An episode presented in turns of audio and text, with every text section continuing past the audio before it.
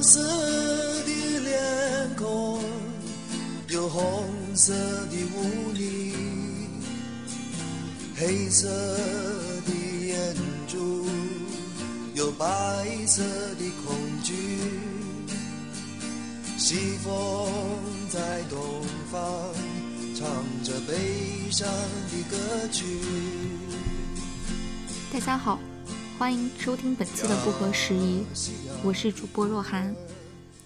二零一九年十月二十四日，相信很多人和我一样被一条新闻震惊到。它的内容是在英国萨塞克斯的一辆冷冻货车后，发现了三十九具尸体。当时英国警方初步认定他们是来自中国的偷渡客。如今这件事情已经过去大半个月，这个装有三十九具尸体的货车车厢。牵扯出一个满怀希望但最终跌入绝望的越南偷渡群体。有一位母亲收到了女儿在临终前的短信，信息里写道：“妈妈，对不起，我的旅途没有成功。我很爱你和爸爸，我要死了，因为无法呼吸。”这样一条绝望的短信让人难过至极。我们不禁想问：究竟是什么将他们推到了这样的深渊？这样一个群体背后隐藏着什么样的故事？在这期节目当中，我们的主播王庆在第一时间赶赴了伦敦，他走访了案发现场英国泰晤士河岸的伯弗利特萨塞克斯郡警局，参与了泰晤士河畔的悼念活动。在他的讲述当中，我们会以更具现场感的方式了解这次事件发生的前因后果。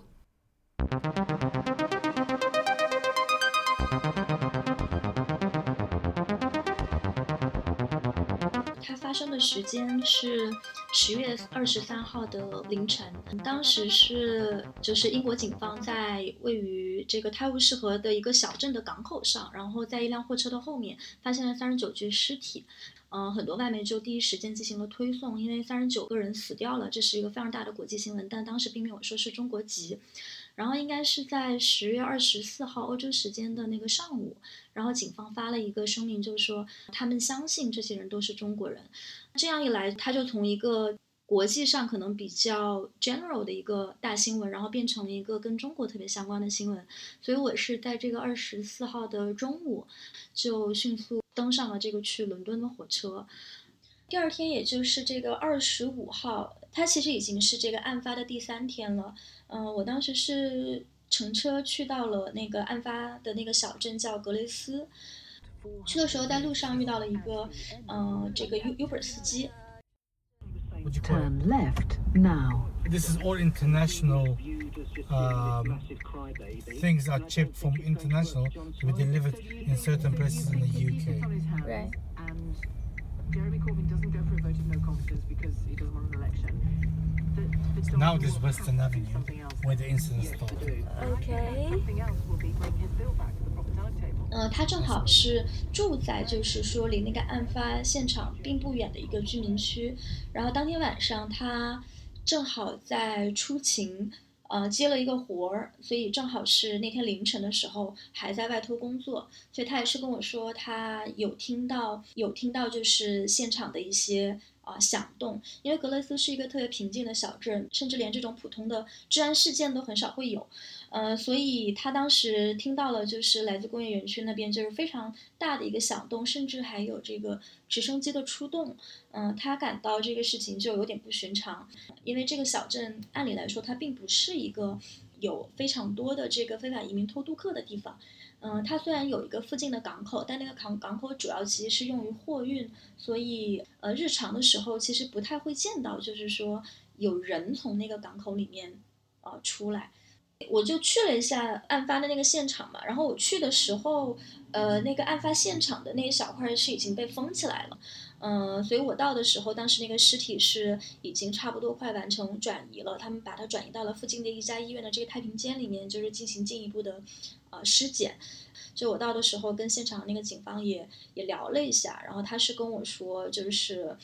这块就会一直暂时先封着，因为他们还需要采集一些现场的证据什么的。就是在嗯，他们表示说这些人员都是中国籍之后，当时中国大使馆是在几个小时之后吧，就发了一个声明说，这些人的国籍其实并没有确定，我们还在进一步确定之中。所以我当时是拿着这个信息去问了那个呃警方的媒体的官员，然后那个官员他当然是跟我讲说，呃，他们是不能够就是说去给记者透露任何。非官方途径发布的消息的，但是他当时是跟我说，我们是相信这些人是中国籍，但我们并不能百分之百的确认，这是一种警局工作过程中还比较呃标准化的一个流程吧。我可能还想谈一下，就是说我作为一个中国记者去报道这个事件的一个感受吧。就是我觉得这是近年来在国际上发生的很多这个国际事件里面还有中国元素的一个事情。就是刚开始的时候，可能你去关注这个问题，呃，由于他有可能是中国人，于是他一下子变得跟你的观众非常的。呃，这个有关系，于是增加了这个你的读者的关注度。呃，但当这个它的这个转向逐渐变成说，哎，那可能中国只是这个链条中的一环，嗯，真正的这个受害者是呃越南人的时候，呃，这个关注度就会下降。然后我觉得其实这个也对，就是作为记者的报道，在这个过程中有一些有一些非常微妙的转向吧。嗯，我记得当时我在这个二十五号的时候，在警局的门口等待那个发布会的时候，有一个 BBC 的记者就问我：“那现在这些受害者有可能是越南籍的，你们中国的记者还会继续关注吗？”我当时其实有一点被问到，因为嗯，我觉得作为一个报道国际新闻的记者，当然就是有中国元素的国际新闻，我会呃格外的关注，但是这个事情本身其实。不管他的这个受害者是中国人还是越南人还是其他什么国家的人，他本身其实是一个，我觉得就是人道主义惨剧。以他的国籍来确定说你的这个关注度其实是非常功利的。这就如果从一个全球宏观的角度来看。我看到的更是一个这种就偷渡链条的一个转移。那可能在两千年左右，就是十几年前，那大家讲到说这种大批量的偷渡客会乘坐货货车去偷渡的这样的人群的时候，更多想到的是福建的偷渡客。但是在过去的这十几二十年中，这种偷渡链条已经发生了转移，它可能更多的是呃转向了就是经济更不发达的国家和地区，比如说像越南，然后可能还有一些。这个东南亚的别的国家，呃，它其实跟这种产业的转移有一点有一点异曲同工吧。那可能很多这种低端的工厂，他们在中国现在发现，呃，劳动力成本在提高，所以就转向了东南亚。我问过一个曾经就是从呃福建偷渡到英国的呃华人，然后他是跟我说，他觉得，呃，这样的方式即使在福建偷渡客看来都已经太落后了，因为。福建偷渡客可能他们现在有一些更更新的、更现代的一些偷渡方式，根本不会需要冒这个风险，就是坐在一辆货车的后面等待这个货车把你拖到英国去。我的感受是说，中国在过去这些年的一个发展，其实它已经让这种铤而走险的偷渡方式对中国人来说确实是越来越不具吸引力。但是这整个产业链它还是在那里，所以它就移向了经济更不发达的东南亚地区。嗯，然后呢，这背后反映的根本上来说，还是一个全球性的经济不平等的问题。就欧洲，不管是欧洲大陆，还是说英国、呃美国，嗯，这样的发达国家和地区，他们跟广大的发展中国家的地区的经济社会发展水平，还是有特别大的差距，以至于这些国家会成为一个这种想要呃淘金的人的呃梦想之国。嗯，我记得当时采访过一个这个越南在伦敦的学生，然后他当然是通过这个非常合法的一个方式进入到伦敦，呃，进入到英国，嗯，然后每年交很多的学费，平时的生活跟这些非法移民并不会有特别大的一个呃交集。他当时就跟我讲了这么一个观点，还印象挺深刻的。他说，嗯，虽然我们都说这个人。人是生而平等，但是其实人是非常不平等的。作为一个越南人，我现在能够在英国合法的居住和学习，我不需要去做一张这个假护照，我不需要躺在冰冷的货车车厢里，我当然是有特权的。但是这种特权值得我骄傲吗？并不是，它只是提醒我，就是你作为一个人的价值，其实是由你所持的护照和身份卡来决定的。然后这是一件非常让人悲伤的事。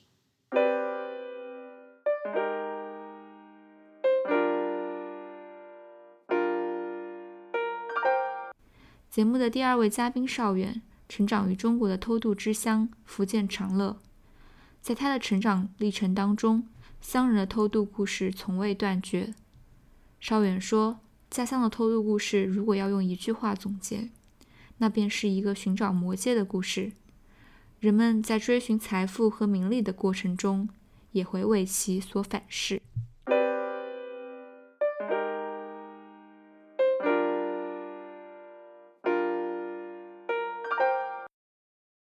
我上大学的时候会跟人家聊起，说是那个我来自哪，然后我就会说是我是福建长乐人，然后有的时候我可能会跟他们说，就是那个偷渡之家，嗯，然后就我自己来说的话，其实对于我的家乡，我一直都是一个就是一种想逃避的心情吧。然后为什么呢？因为福建长乐是一个很重男轻女的地方，嗯嗯，因为我生长在一个。为了生一个男孩，然后我的母亲可能在几年之内一胎又一胎的生产，但是可能对于她来说很不幸哈，前面三胎都是女儿，所以说她是躲在我外公家的阁楼上面，然后躲了可能十个月吧，把我弟弟生下来。我的学习很好，然后中考考入了我们县城最好的这个高中，然后是一个。可能给我的家庭、给我的父母，还有给我的家族都添光，然后就这样的角色之后，之后我才发现，可能我的亲人们，然后他们开始开始重视我了。这是一个渔村女孩怎么得到关注的一个，可能就是唯一的路吧，就是读书路。嗯，但对于你的，比如说弟弟妹妹们，或者是其他同龄的女生来说，如果她们学习成绩不好，就就只能够在自己家乡里面，然后其实并不是的，为什么呢？可能它也是件好事。嗯，在我的家乡，其实就是孩子们读书不会那么焦虑。比如说哈，你如果学习不好，你到了初中这个阶段，你可以出国，而且出国的这个路可能还挺好的，因为有的同学他的父母就是。呃，都是父亲吧，就已经在在国外了，或者说有姐姐、有亲戚什么在，他们可以把这些同学，嗯，通过移民，然后他们可以出去。我的家乡就是你，是从上世纪八十年代中后期开始偷渡的，到现在三十年吧。其实这个呃出国的这个路径是不断的迭代、不断的更新的。开始是偷渡，然后第前面的一两代人他们是很苦的，然后风险也很大，然后后来等到他们在国外这边开始安家，然后呢当了老板，然后自然就衍生出了其他的这些这些出国的方式，比如说假留学，嗯，出去留学，然后滞留，然后假结婚，你可以跟那个老外或者说是跟有有正式身份的这种老乡，然后结婚，然后出去。也会有这种专门的律师和这样的，就是说中介，然后帮你。帮你做这个东西，明白？对，所以说它其实是是不断的迭代的。所以其实到我我我们这一代的时候，包括我的我的妹妹，她的出国方式就是通过留学了。所以其实其实到了后来就是不危险，但是可能到到了国外以后，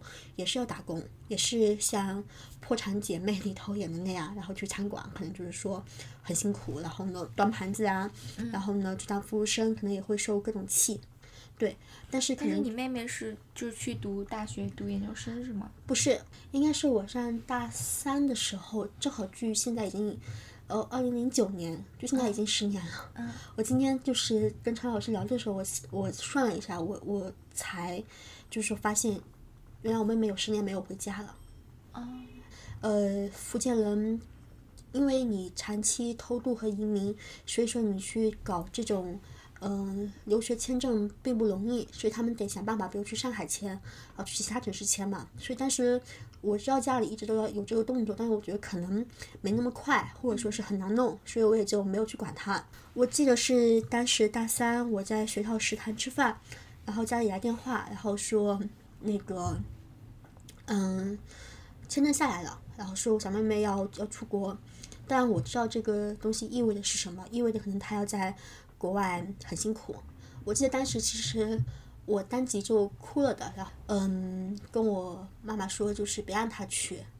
然后我记得当天我还跟我的好两个好朋友就大哭了一场，因为其实对于我的家庭来说是挺亏欠这个妹妹的。为什么我之前会写作莆田弃女呢？其实，呃，因为我的家庭也发生过弃弃女，但是后来又，嗯、后来两个妹妹又回来家，又回归家庭，就这么一个情况。所以，包括就是女孩被遗弃之后，跟家庭的这种裂隙，其实这么多年来一直都是我的原生家庭的一个很大的问题。所以我会对这种，嗯，这样的女性议题很可以感同身受啊，并且觉得说是是这个命运共同体嘛。然后偷渡这个事情的话，虽然我的妹妹她不是偷渡，嗯她是她是偷渡之后的可能迭代的这种出国方式，但其实就是说我的家庭也有类似的，就是你的乡人去了国外之后，融不入当地，你又回不来的这种状况。这种是情况，其实我家也是有的。你有想过为什么就是是是长乐这个地方当时呃福建这个地方当时是一个偷渡的主要的呃，阵其实其实划归到就是说福建的沿海的这几个地方，比如说福清，比如说长乐，呃，马尾，包括那个嗯那个偷渡教母郑郑翠萍，她就是来自在马尾附近的。我不知道它是不是归属于马尾，就是一个叫亭江的一个地方，嗯然后还有平潭，莆田也有不少人去国外的，就是为什么会是这些海边的城市呢？其实你嗯，你这么看吧，就是说，浙江是温州人很多在在那个欧洲，还有青田人，青田人他们是另外一种路径，就是这个我们可以再论，因为青田的这种出国移民的方式是跟其他地方是不一样的，他们这个很有意思，很好玩。你跨出福建省来看的话，你在国外的这些地方一般都是那个沿海的。然后呢，你本身可能就自古以来都有这种海外联系，都会出去闯海的。为什么呢？是因为他们古来就是说会出海做生意，会干嘛干嘛。所以呢，在中国的可能就比如说文革灾荒的时代，然后就有人可能就是为了就是求取生路嘛，然后就去了国外。然后所以说这些其实可能就是只是零星的，然后先出去了。出去了之后的话，可能你在国外可能就安家了。等到改革开放，国门一开，然后这些你自然会去联系你的相亲，那你就会把国外的这种呃生活的这些信息传回来。当你发现你在国外，你在美国，你在英国，你在你在日本，你在大洋洲，你赚的钱赚的工资可能是国内的十倍二十倍的时候，人为了求取更好的生活，你就会去。而且你在你在开始就是说走的初初期，其实路并不难。嗯，他所谓的偷偷渡路的艰难，是从当你很多人开始成批的去的时候，你偷渡的目的地的国家，他为了阻止你进来，然后设置了关卡，然后或者说是开始严查了。但是当你初期你去摸这些路的时候，因为他们没有这个没有这个意识，有人会来，所以这个时候其实这个路径是很很容易的。而为什么说是当可能有零星的这种这种偷渡，或者说这种就是开始之后，为什么会成这么大规模呢？可能这是因为福建的这种特殊的宗族宗族网络。就大家联系都很紧密，是吗？就说这个宗族网络是一个什么样的概念呢？就是相亲帮相亲，然后呢，家族的纽纽带联系是特别强的。所以其实梁文道老师说那个莆田人做生意的这个例子是很合适的，因为莆田人确实是这样。就是我记得那个吴强老师就是把莆田人称为中国的西西里人。什么意思呢？他其实就像那个呃，西西里人去美洲大陆是教父的故事，他是那种家族生意，然后是这种纽带，这种所谓的家族资本主义是比现代的这种商业契约是更具粘性的，因为你我们是呃福建人是这种老乡帮老乡，乡亲帮乡亲，然后呢家族一起好，然后家族一起壮大这样一个逻辑的，所以当可能就是有一个人出去以后，然后你就会搬老乡，以及就是说呃搬亲戚一块出去。其实我之前在老家走访的时候，他们会说，可能第一批出去的人，因为刚开始可能有有人先，比如说你是侨胞什么的，你先出去了哈，然后你这些信息出来了以后，然后你有这些，你有这些这种线头出来的时候，其实大家都不敢去，所以最开始去的其实是那些，嗯，比如说犯了罪的，然后呢，真的是特别穷的，他们敢铤而走险，因为他们有这个驱力，嗯，但他们出去以后发现，钱真的可以赚很多，而且。出去的话，就是可能费点时间，也也没有多难。的时候呢，其实大家就会就会去了。所以呢，为什么会成规模？我觉得可能是我们总结来看的话，一个是因为福建的这种宗族网络，然后你通过普通人一点一点，然后呢一个带一个，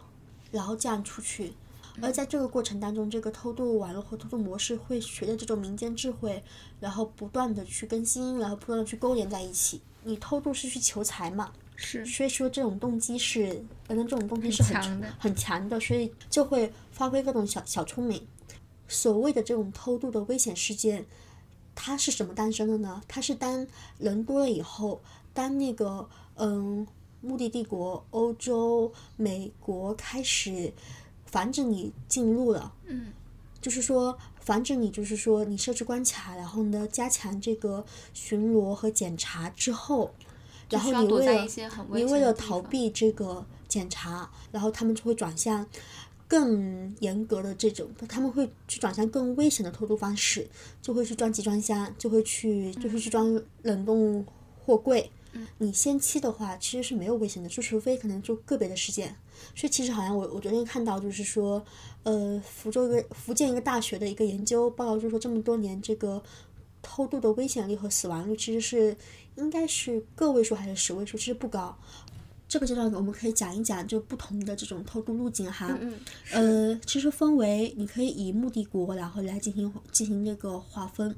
就比如说如果你要去美国的话，有两种路径，水路和坐飞机，然后坐飞机的话你就需要用假护照。这个其实是，呃，就跟我们现在选择交通方式一样，飞机肯定是最安全的，但就是说可能也会最贵，然后而且需要你去花这个办法弄到这个假护照。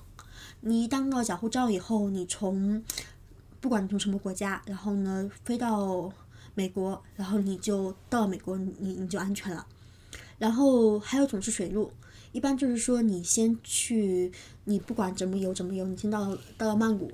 到曼谷以后，曼谷当时是就应该是全世界各地，就是说如果你要偷渡的话，是一个集散地。那里头有很多，就比如说假护照，然后呢，以及说是可能船运各种各种方式。然后你从曼谷再呃坐船去美国，然后这是去美国的两的两种路径。所以美国为什么是最危险呢？因为它要有可能你要花好几个月的时间坐船。那坐船的话，其实坐船你就得看到什么时候会碰到检查，然后特别是你要当你临近美国的海岸线的时候，那个时候是最危险的，因为他可能不让你进入，所以就会发现可能有蛇头为了躲避警察的这个追捕，然后把人可能就是成筐可能倒到海里的，或者说是像金沙海岸那样，就是来接应的蛇头消失了，所以呢，那些人就只能够。游去美国的海岸，然后在这个过程当中就溺死了十个人，所以还幸好就是当时美国警方来来来援救，不然的话其实就是可能会有更多老乡就是葬身大海。但他们必须跳下去吗？他是这样的意思，就是说为什么叫金色游轮呢？是因为当时好像是说本来是安排他们坐一艘大船，但是呢因为人蛇就就是因为那个蛇头就搞不到船了。所以他们就拿了一艘破船，然后重新粉刷了一下，然后就命名为金 金色游轮，然后取了一个充满希望的名，就是说我们即将到往美国，然后开始你们的可能遍地是牛奶和黄金的这种这种这种彼岸了。因为什么原因，然后这个来接应的舌头就消失了。那你这样的话，就是说本来是要派小船从这个地方，然后偷偷的把你运到这个美国的这个这个大陆上去的，但是这个小船没有了，所以他们就这段距离怎么办呢？他们就命令你下船游。呃，海边的这些是海边的渔镇嘛，所以其实很多都是会游泳的，但是你要游游那么长时间，可能有体力不不支的，所以当时就就淹死了十十个人。嗯嗯。所以后来陈婉莹老师她给我看，他们当年的报道嘛，就是说那个照片是，应该是他们刚被警察救下来，然后呢都裹着毛巾，然后呢站在沙滩上面的这个场景。在照片中间是一个年轻的一个男性，他就裹着毛毯，特别茫然的，就是说斜眼望着天，这一幕抓的特别好。然后，因为当时其实信息是不通的嘛，所以其实很多长乐人是看着陈婉莹老师的报纸去辩论他们的这个家属是不是活着。所以那个照片我记得还那个抓了，就是说长乐的妇女在在特别焦急、焦心的看这个看报纸的这个画面，然后还拍了一还拍了一个一个老人抱着一个孩子，他的神态是放松的。然后呢，这张报纸的这个这标题是说一个父亲的喜悦，当他看到孩子没有在这个没有在这个事件中上升嘛，他的孩子正好就是说这是刚刚那张照片的正中间那个茫然望天的这个青年人，然后所以他陈老师就去踩了他嘛，然后呢，在这个照片的下面就就打出这个英文单词，就是我的儿子，就他还活着，因为表达这个父亲的喜悦嘛，他说不要送他们回来。一方面就是很庆幸他们活着，一方面就希望国官方不要把他们遣返回来，因为这样的话可能就是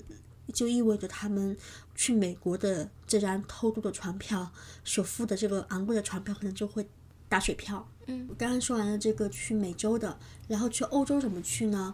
去欧洲基本是陆路和飞机这么两个路径吧。他们如果走陆路的话，就会先选择一个。呃，当时的国人可以合法去的一个一个地方，譬如说是呃社会主义国家，当时的捷克、苏联，然后还有跟中国友好的，他们跟我说匈牙利，这个具体的原因我还不知道。然后还有就是，嗯，二零一一年后就是去南斯拉夫，因为当时发生了这个大大使馆事件以后，就跟中国是免签的之后，他们会先选择一个这样的地方，然后呢先先落脚。这个阶段其实就是不管你是坐火车还是说怎么过去的话，都是合法的，在阳光底下进行的。然后呢，你就开始向着你的目的地一环一环一环的去进了。就比如说你可能到了这个匈牙利以后，你先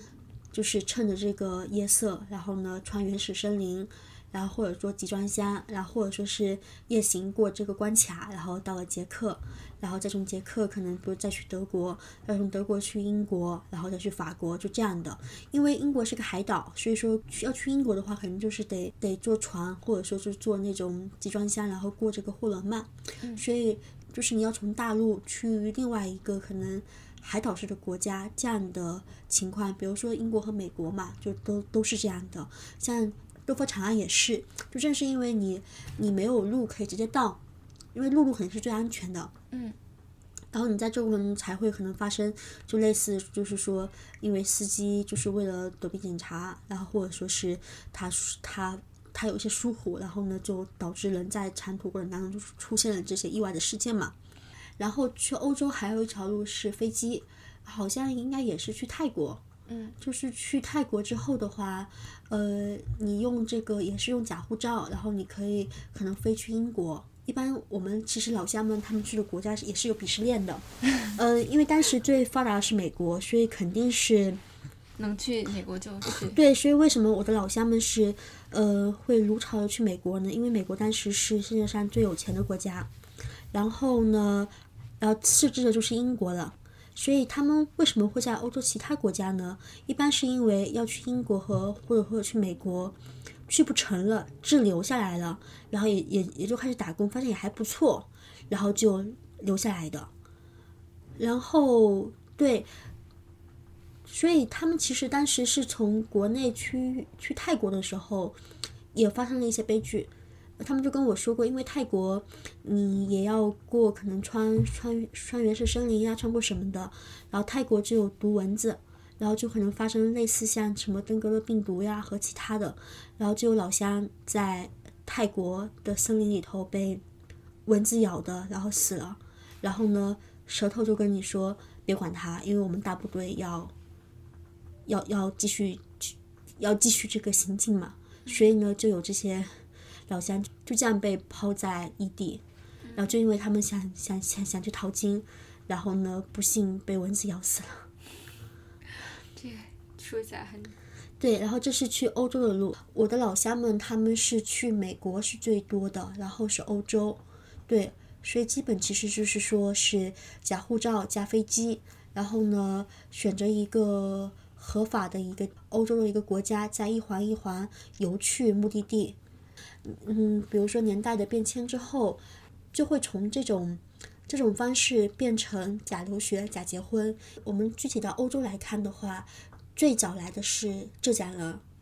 哎，也也不对，就是因为还不论这个香港和广东这情况，我我不熟悉哈。但是比如说就这个大陆的这个这个情况哈，这一带来说的话，那个温州人和青田人应该是。但是那个青田人还挺能跟这个福建人这个形成对照的，为什么呢？因为福建人是你通过偷渡的的模式，你你是在欧洲是黑着的，然后呢，你什么时候能拿到身份，你不是不知道的。但是呢，青田人是一去就有合法身份的，为什么呢？是因为青田是浙江一个挺穷的一个地方，现在还很可能在浙江的各个地方里头还属于穷的。然后青田是以打石头出名的，所以他们最早他们的乡民是怎么来到欧洲的呢？是因为当时要招华工，要修铁路，他们就从这个青田找了那种打石工，然后来了欧洲。然后这些人真的是很苦很苦的，所以他们在欧洲安家以后，可能开始就是说开餐馆或者说做其他生意。然后你就得找找雇员嘛。其实，在欧洲找本地的 这这个百姓当这个当这个就是说工人，基本是很难的。因为首先是你要交各种税，你从实用性上来说，他们也也不好不好给你好好打工。所以青城人就会回老家去物色那种特别老实、特别能吃苦耐劳的老乡。然后呢，通过劳务派遣，或者说你是我的私生子。什么意思呢？他会说，嗯，他会告诉这个国外的政府，他是我在国内的私生子，但是因为计划生育，他不能够上到我的户口。现在我为了一家团聚，需要把他申请出来，所以呢，一般就是国外政府本来这个人道主义，对对对对，会批这样的签证的要求嘛。所以呢，青田人就以这样的方式，就是说把老乡带出来，嗯，他们会跟他们有一份口头的契约，呃，这个契约是什么呢？呃，这个身份是我给你的，我给了你一条改变你的命运的这种出国路，然后你要给我干五年，你要给我就是说打工五年，然后这五年的话，你的工资是很低的，可能就只有几百欧元，但是这份工资可能就是相比你在国内也还是还是还是多出不少的，然后这五年你要给我任劳任怨的。然后呢，可能一天就只休息几个小时这样的干活，五年以后你就可以赎回你的自由身了，就类似这样，这也是他们老乡之间的契约，可能没并没有任何的那种法律条款的那种规定啊。然后呢，一般青田人就是这样被申请出来的青田人，他们都会任劳任用、任怨的给给老乡干活。然后呢，我会觉得说是什么呢？因为我听到了可能不少这种。老青田人去虐待老乡的这种细节，比如说哈，你可能你你你是在厨房和就是如果你是在厨房和和那个大厅工作的，你有可能几年都见不到，因为这些青田老板会时刻盯着你，然后呢让你一刻不停的干活，然后他们所描述的，我就感觉特别像，就是说电视剧里头的封建大宅门里头特别阴暗的那种。那种可能老爷呀、太太呀就这样的，所以他们自己提起来就会说老华侨。老华侨就指那种可能特别严苛的，像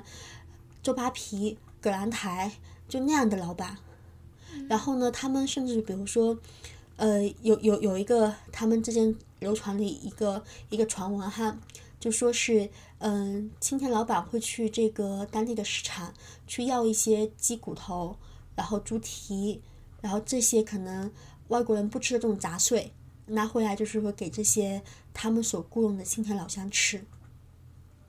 然后那个呃菜场老板就问你到底养了多少只猫和狗，每天要来要这些东西。所以我会觉得很很匪夷所思，因为你开餐馆其实本来这些物资还是充足的，其实你你也有吃不完的剩饭剩菜，给员工吃又怎么了？嗯但他们就是这么来来剥削老乡的，所以我而且跟我觉得跟福建不太一样，是福建感觉更多是一种互帮互助的氛围。嗯，对对对，但是你描述出来的青田人，感觉就是一种互相压榨分。我当年来这里非常苦，对对对所以我要让你们是同样尝到这样的苦头。所以青田人都特别像那种，呃，封建家族里头，然后多年媳妇熬成婆，然后婆婆又要去虐待这个新媳妇的那种，像可能像张爱玲写的那种什么潮汐桥那个故事里头的那样的阴暗的关系嘛。对，刚刚我们其实聊到了，就是乡人他们去偷渡的各种路径。对于很多听众来说，会好奇的一件事情，其实是那这些曾经啊、千辛万苦到达了彼岸的这些乡人，他们现在过得怎么样？然后鱼丸其实也是在国庆的时候有去到欧洲，然后寻访这些曾经啊、偷渡去欧洲的乡人，然后去了解了一下他们的境遇，包括也有一些很有趣的故事。呃，我大体是这么个行程哈。我先去了德国基尔，是在这个德国北部的一个城市，然后去呃寻访了一个在当地开自助餐厅的一个呃一个老乡。呃，他过得应该算是是挺不错的，而且他挺有意识的，嗯，会去比如说融入这个当代，就融入当地的生活，包括他会加入那个。默克尔所在的那个政党，然后呢，每个月还会交一些党费，而且我在他的那个店里头看到，嗯，他和那些呃基尔基尔的那种当地的这些当地的百姓们其实是是还挺打成一片的。然后特别好玩的一个点是，当时是个雨雨夜吧，然后呢，我去了他的这个店里头，我们吃过饭以后，然后就喝着红酒开始聊天嘛。然后我听到就是说，这个店里头在放老音乐，是黄安的《新鸳鸯蝴蝶梦》。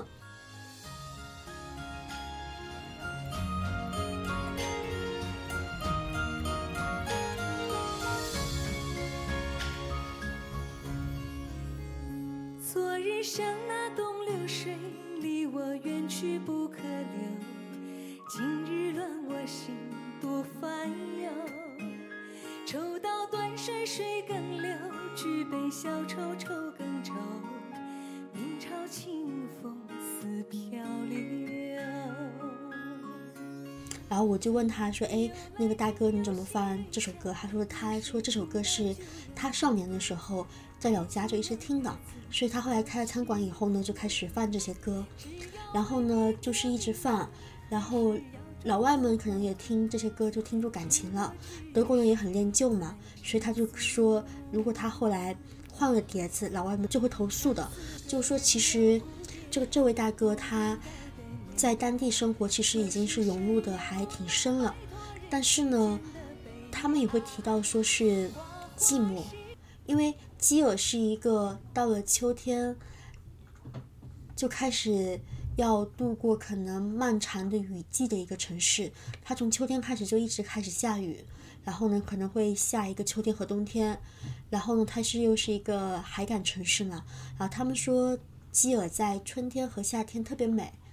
但是可能秋天和冬天就很会挺阴郁的嘛，而且其实好像是在他们所在的这个镇上面，只有大哥和他的亲人，就是说可能从从老家来的，就是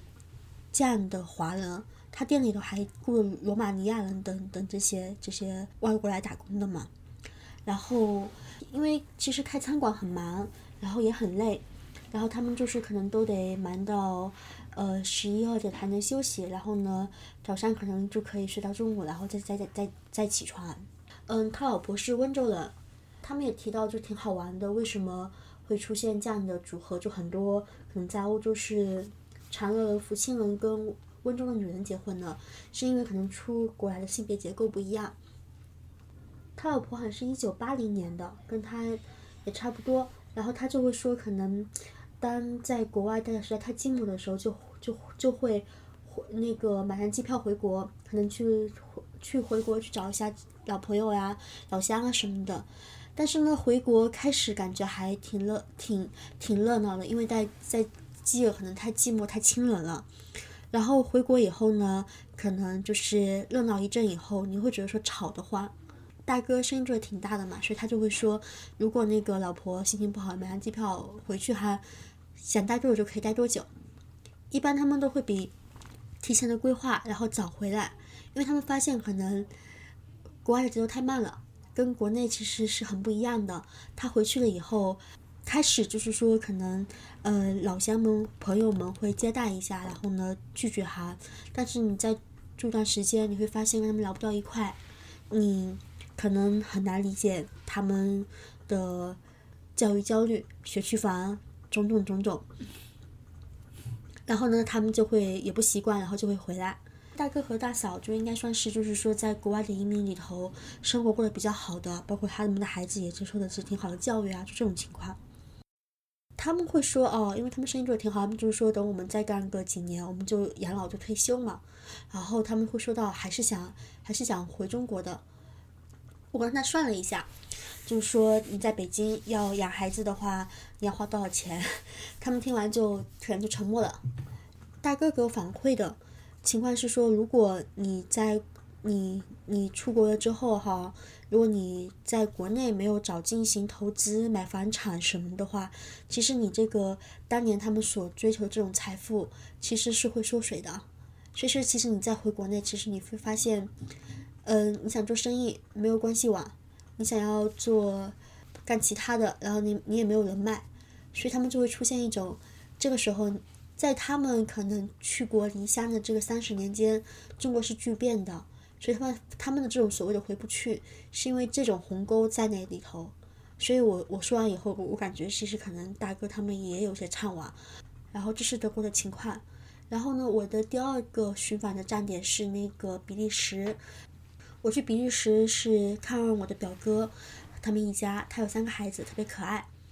其实我的表哥可能跟大哥差不多，也是一个在移民里头比较成功的这样的范例。他在这个比利时他所生活的这个小镇上面，这个小镇是是跟荷兰交界的。然后呢，他开了两家餐馆，做这种呃符合比利时口人口味的这种中餐店。是我表哥形容，就是说，当你就是说在国外，可能，呃，不管是偷渡还是说非法滞留的这个打工的第第一年是最难熬的。然后他说一个形容是炉头、枕头、火车头，就是来形容他们的生活。炉头是说他们可能就是呃工作，就是说在在这个当厨师嘛。然后呢，呃，这个枕头是说可能就是。干活很累，然后回了家以后倒头就睡。火车头是说周末，然后因为可能老乡们都是分布在，呃各个镇上面就是打打工的，然后到周末就会坐火车，然后约个地点，然后互相去聚一聚，然后看看老乡，然后那个聊天玩一玩，就是这个路透枕头火车头，我这很形象。然后呢，他的第一个比方说是这个没身份是十年监禁，有身份是终身监禁。我就可能在我的寻访过程当中，我就会对这句话的理解越来越深，就是他们所谓的可能融不入和回不去。呃，我表哥他把他的最大的那个孩子，他现在是上初中，把他送到了一所这国际学校，然后呢，呃，这所国际学校是一是一所融合背景很强的这么个学校。嗯，因为其实比利时和荷兰已经是一个移民很多，然后背景挺多元的地方了，但他还会感觉其实比利时人是为那个看不起这些外来的移民的。这所学校对于说是可能对于我表哥的孩子会是一个很好的一个选择，嗯，因为对于他们来说，呃，你是。你的身份认同可能他们现在目前还意识不到，但其实对于我表哥和他的妻子，他们其实是是这种刺痛感是一直都会都会在的。然后呢，他们的孩子有可能会在他们长大的过程当中逐渐感受到。嗯。然后你在这个过程当中，如果你的周边的同学都是这样，然后对于他们就是说理解自己从哪里来，你该怎么在这个国家生活，其实是会有很大帮助的。然后我表哥。他们会送孩子去学汉语，而且他会跟他们强调，你们是中国人，因为他们会说，嗯，比利时人不会认他们的，他们如果如果再不认同自己是中国人，那就会就会像个浮萍一样飘着。而且你会发现他们在国外做生意是个什么样的形，这样什么样的这个现现状呢？就如果你是在像像法兰克福、巴黎、呃美国纽约这样的大都会的话，华人会比较多，然后你会有华人社群，你不那么寂寞，但生意不好做。但如果像我表哥那样是把生意和那个德国的大哥一样，是把生意做在那种小镇上面，然后只要你你你你就是说勤劳肯干。然后呢，一步一步踏踏实实的，自然就会说是可能，呃，可能积累钱，然后生意就可以做大。但你就得忍受寂寞。所以呢，我的阿姨在那边，她的基本所能接触的这个华人圈子，就是我表哥一家和他店里头的中国人。他会跟我说哈，欧洲的这个偷渡网络，当时是由呃一个女蛇头她来这个一手掌握的。这个女舌头是现在先在国内，然后被抓了，然后通过通过可能就是说疏通了某些关系，然后被放出来了，他就来了欧洲，然后他就开始就是说经营这个，从把老乡从从这个老家弄到这个欧洲来的这个网络，他他在老家也物色了一些人，然后过来欧洲这边帮他，因为肯定是怎么说呢？你要干活，就像今天人，你要你要干活找老乡一样，你要做这种。黑帮的这种怎么说放人网络的话，也是老乡是最管用的，最值得信赖的。嗯，这个女蛇头她的这个情夫是个新加坡人，哦，而他们的这个据说哈，这个黑帮网络在在这个欧洲，除了这个走私人口啊、开妓院以及种种就是这种犯罪行为，这个网络的上家。据他说是香港的十四 K 还是十八十八 K，而而这个组织好像是，呃，当年国民党人就是说，呃，离开大陆以后到了香港，然后创办起来的，所以我会感觉特别的，就是怎么说呢，就是有一种，啊，就是原来中国这个整个可能大半个世纪的这个。风云激荡这个忌讳，然后最后串成了一个线索。对，会会会到欧洲这边串下来。原来我老我我以为我所寻访的这种老家故事，其实你到了到了这边以后，你会跟国别政治，然后呢，以及跟这种就比如说黑帮组织都串联起来了。这个是这个是很好玩，是很是很有意思的。所以我会觉得说，以后再做寻访的话，就这部分东西会很精彩。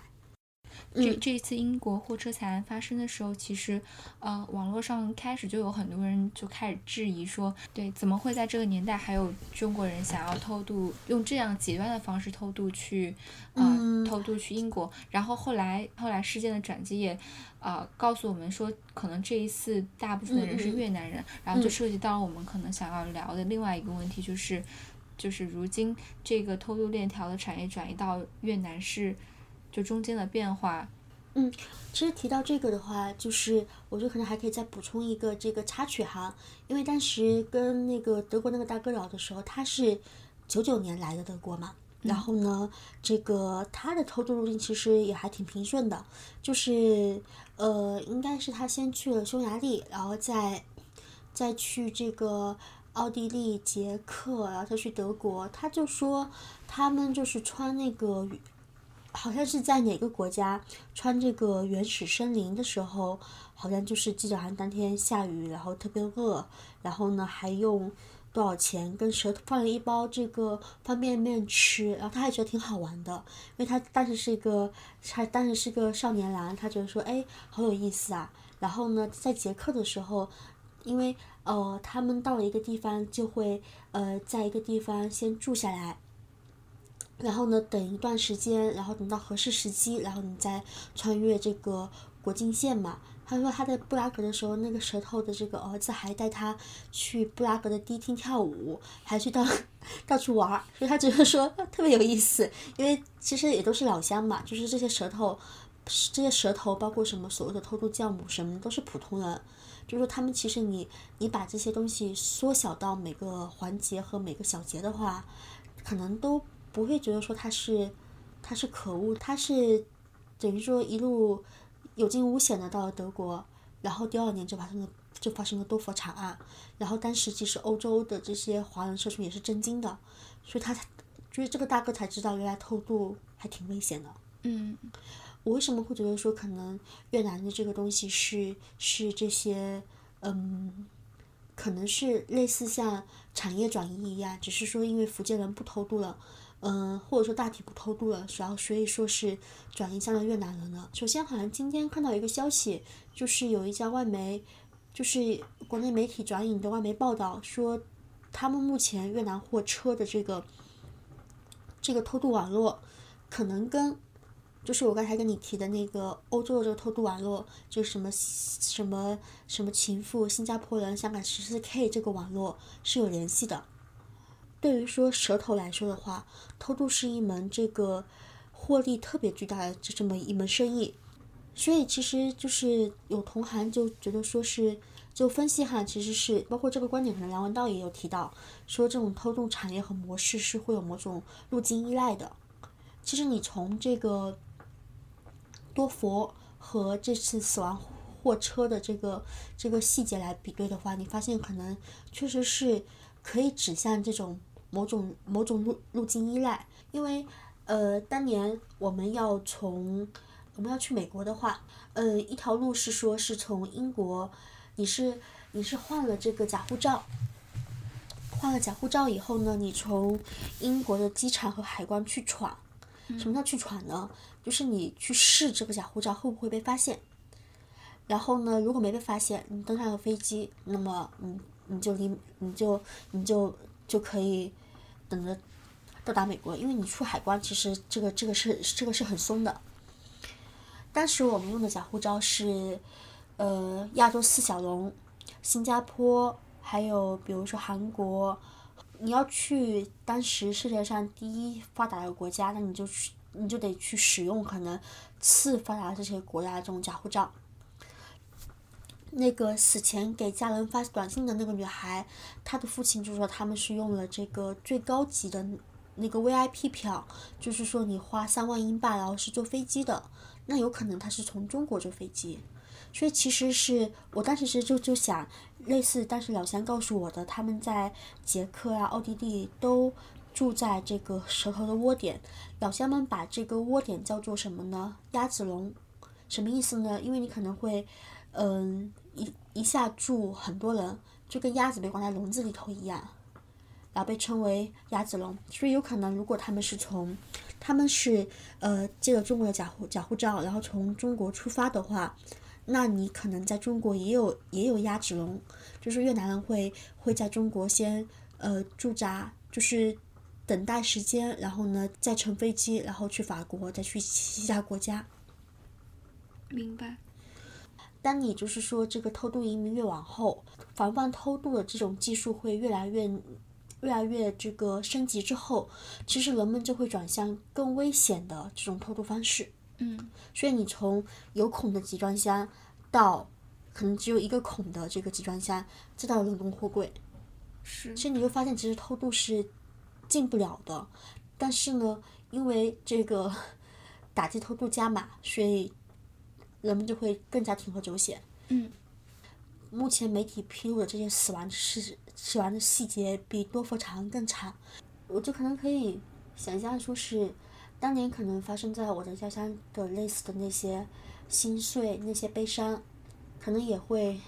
同样的飘荡在越南的村庄。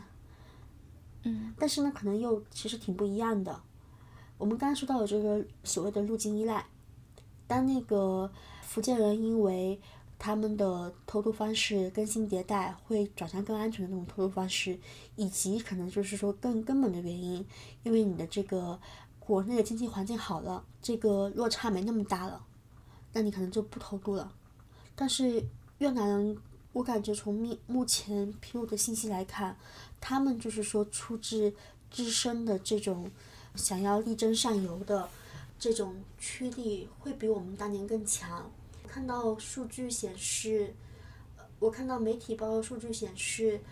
嗯，这些人他们也是来自越南的偷渡之乡，然后呢，也是成规模的，就是说出来的。他们所生活的越南现在是一个贫富差距特别大的国家，呃，这些人他们在国内赚的和在英国赚的可能一个月有十倍之差，然后越南的房价在十年之内涨了二十倍。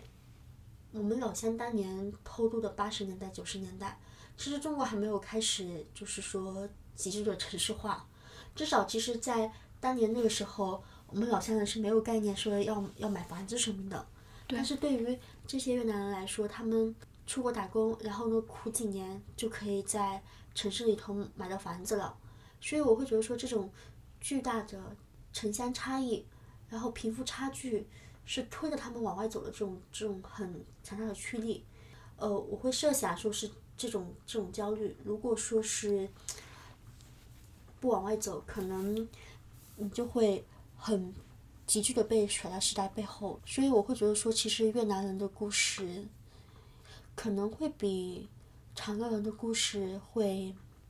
会更指向就是说现实中的贫富差距。我会觉得说，可能此后我的我我书写我家乡的偷渡故事的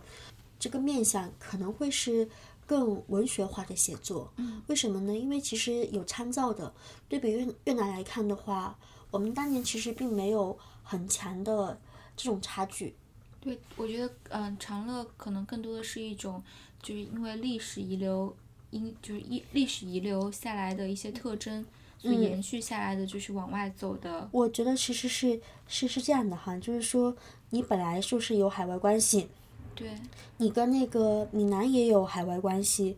呃，潮汕也有海海外关系，然后为什么他们是他们没有像这么成规模呢？一个是刚才我们说中族网络的作用，因为这个中族网络，还有就是说可能呃缠了民间这个挺成。体系的这种民间借贷网络都为他提供了这个基础，嗯，因为你有这个技术条件，能够支持你的大规模往外走，嗯，然后我觉得最核心的是什么呢？是因为我的家乡人会攀比的这种人心，我理解为什么我的乡人会偷渡成潮。你偷渡完了以后，我们就过上了好的生活吗？我觉得未必是，我会把这个。我们老家这种偷渡故事理解为一个寻找魔界的故事。为什么这么说呢？剧场效应吧，就跟现在那个我们说，为什么就是大家都在补课，可能是一样的。当你有这种海外的路径，以及就是说这种重度网络来帮助你偷渡之后，有一波人先呃富起来了，是，就有点像在一个剧场里头。第二排的人站起来了，嗯嗯嗯，然后呢，你站起来以后，第三排、第四排你也要站，所以大家都站起来了，然后你就发现，就是说，嗯，你都把你的生存模式升级到一个更 hard 的的这个水平，但是你都站起来以后，你就你其就不能实视野看到了，也并没有更好。对，视野可能更窄了，所以为什么说它是一个，它是一个。魔戒故事呢，就是因为，其实你你《指环王》里头人为了寻找这个魔戒，然后你会各种可能贪心，你会你会被你的欲望所奴役，但是你真的找到以后的话，那种黑暗的力量会反噬你，然后就会让你为了这份贪念，为了某种执念，你要背负某些债，你要背负某些痛苦。嗯。